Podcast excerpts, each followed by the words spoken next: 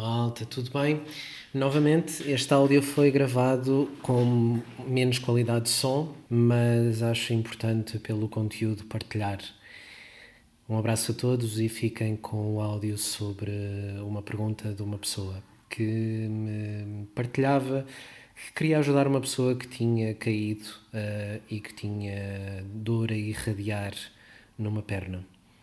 Uh, vamos a isso. Malta, espero que estejam todos bem. Em relação a um senhor que caiu e que tem dor forte na anca e que espera ser operado, imagino que a anca. A questão das dores na anca, uh, para além da zona do embate, ou seja, do trauma, especificamente, pode sempre dar, dar reiki nessa, nessa zona.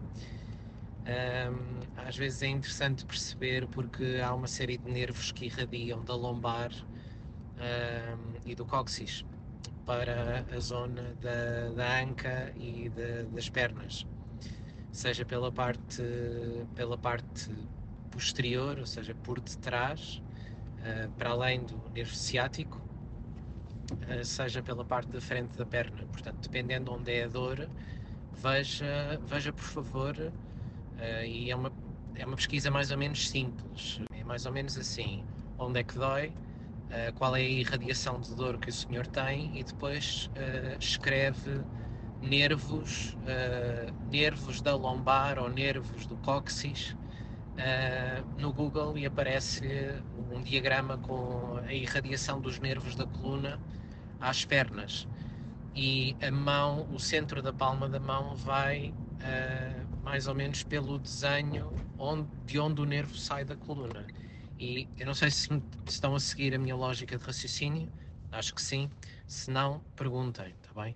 Mas uh, nós devemos dar reiki de onde sai o nervo da coluna.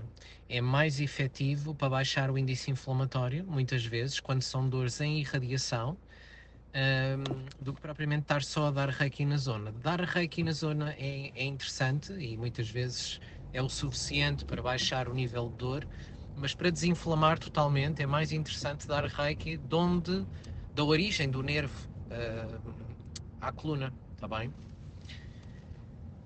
Pensem sobre isso e se tiverem dúvidas, uh, se não conseguirem encontrar, eu vou à procura e coloco aqui o diagrama, está bem? Uh, do que estou a falar. E, e é isso, malta. Um abraço para vocês e espero que, que estejam todos bem. E é um dia bonito, é, com um sol bonito. Um abraço para vocês.